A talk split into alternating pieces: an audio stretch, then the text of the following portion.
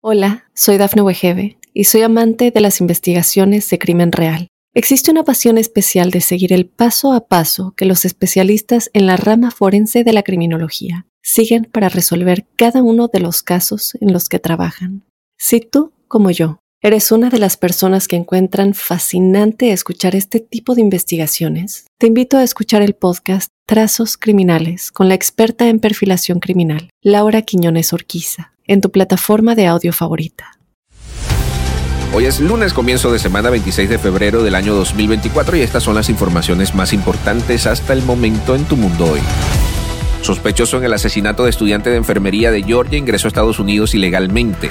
Estudiantes latinos en Georgia enfrentan comentarios de odio tras muerte de Lakin O'Reilly. ATT reembolsará a los clientes después de una interrupción masiva de la red. Muere el militar estadounidense que se prendió fuego frente a la Embajada de Israel en protesta contra la guerra en Gaza.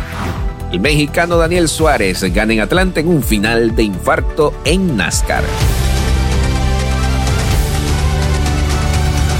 Hola, ¿qué tal amigos? Bienvenidos a Tu Mundo Hoy. Yo soy Alfredo Suárez. De inmediato comenzamos con las informaciones. El sospechoso en el asesinato del estudiante de enfermería de Georgia, Lakin O'Reilly, ingresó a Estados Unidos ilegalmente desde Venezuela y había sido arrestado previamente en Nueva York, dijeron funcionarios el día de ayer. José Ibarra, de 26 años, fue arrestado por la Oficina de Aduanas y Protección Fronteriza de Estados Unidos el 8 de septiembre del 2022, después de que ingresara ilegalmente a este país cerca del Paso, Texas. José Ibarra, de 26 años, fue liberado por funcionarios fronterizos de Estados Unidos pendiente de una revisión de su caso de inmigración, dijo ICE. Luego fue arrestado poco más de un año, el 14 de septiembre del 2023, por oficiales del Departamento de la Policía de Nueva York y acusado de actuar de manera que lesionara a un niño menor de 17 años y una violación de la licencia de vehículo motorizado según el comunicado de ICE. Este mismo comunicado no detalló los detalles de sus presuntos crímenes. El sospechoso, recordemos, fue arrestado el viernes en conexión con el asesinato de Riley después de que el cuerpo fuera descubierto en un área boscosa en el campus de Athens de la Universidad de Georgia, dijeron a la policía en una rueda de prensa el pasado viernes. Un caso que sin duda alguna ha conmocionado no solamente al estado de Georgia, sino al todo el país y ya se ha fijado posición en cuanto al mismo. El gobernador del estado, Brian Kent, ha sido enfático y le ha enviado una misiva al presidente eh, Biden para que de una vez por todas tome cartas en el asunto en materia migratoria. Y esto también ha traído consecuencia, y es que en una declaración conjunta publicada en redes sociales el día sábado, dos organizaciones estudiantiles involucradas con la comunidad latina de la Universidad de Georgia eh, dicen que han recibido comentarios de odio tras la reciente muerte de Lakin Rally abro comillas eh, y leo parte del comunicado, a la luz de los recientes acontecimientos nos encontramos confrontados con la dolorosa realidad del odio y la intolerancia que no tiene lugar dentro de nuestra comunidad universitaria, dijo la Asociación de Estudiantes Hispanos de la UEA y la Organización de Mentores Latinos del campus. Los comentarios hirientes y discriminatorios realizados tras la trágica pérdida de una de los nuestros nos han sacudido profundamente a todos. Tanto dolor no debe ser utilizado por el racismo, el odio o la xenofobia, eh, culminó el comunicado. Bien, pasando a otras noticias y luego de que miles de personas en los Estados Unidos quedaran incomunicadas el pasado jueves, incluyéndome a mí, la empresa de telefonía AT&T informó que compensará a sus clientes tras la caída de la red inalámbrica que provocó fallas en el servicio de telefonía e internet por 12 horas en algunas zonas. Abro comillas, pedimos disculpas por la interrupción de la red del jueves, reconocemos la frustración que esta interrupción ha causado y sabemos que hemos decepcionado a muchos de nuestros clientes, dijo la empresa en un comunicado. De acuerdo con ATT, los afectados recibirán un crédito de 5 dólares en su cuenta de servicio. Le abonaremos el costo medio de un día completo de servicio, aclaró la compañía en un comunicado.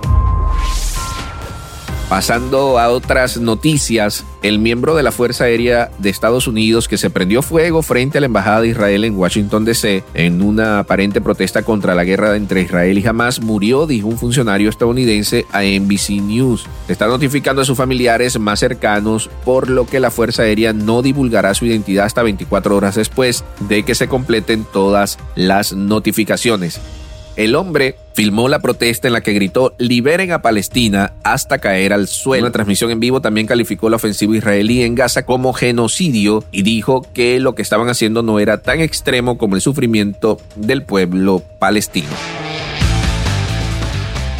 Bien, en otras informaciones y ya en el ámbito deportivo, de verdad que me siento muy feliz, muy contento, aunque un poco triste también sentimientos encontrados porque no pude ir a la carrera y fue aquí en Atlanta en un final épico que mantuvo a los espectadores al borde de sus asientos. El piloto mexicano de NASCAR, nuestro amigo Daniel Suárez, logró una victoria por apenas tres milésimas de segundo en el Atlanta Motor Speedway el día de ayer. En un final de fotografía, Suárez cruzó la línea de meta justo delante de Ryan Blaney en una carrera que mantuvo a los espectadores al borde de la locura. Con esta victoria, el piloto regio, nuestro amigo Daniel Suárez, aseguró su pase a los playoffs. Desde aquí, desde Mundo Now, desde Tu Mundo Hoy, Daniel, mil felicitaciones por este triunfo, bien merecido. Sabemos todo el empeño y toda la fuerza que le pones a cada cosa que tú realizas y de verdad que el mayor de los éxitos en esta nueva temporada que prácticamente acaba de comenzar. Solamente van dos carreras y ya Daniel Suárez obtuvo su primera victoria de la misma. Bien amigos, y con esto ponemos punto final a nuestra emisión de Tu Mundo hoy por el día de hoy. Yo soy Alfredo Suárez, me despido, que pasen un feliz lunes. Hola, soy Dafne Wegebe y soy amante de las investigaciones de crimen real. Existe una pasión especial de seguir el paso a paso que los especialistas en la rama forense de la criminología siguen para resolver cada uno de los casos en los que trabajan. Si tú como yo, ¿eres una de las personas que encuentran fascinante escuchar este tipo de investigaciones? Te invito a escuchar el podcast Trazos Criminales con la experta en perfilación criminal, Laura Quiñones Orquiza, en tu plataforma de audio favorita.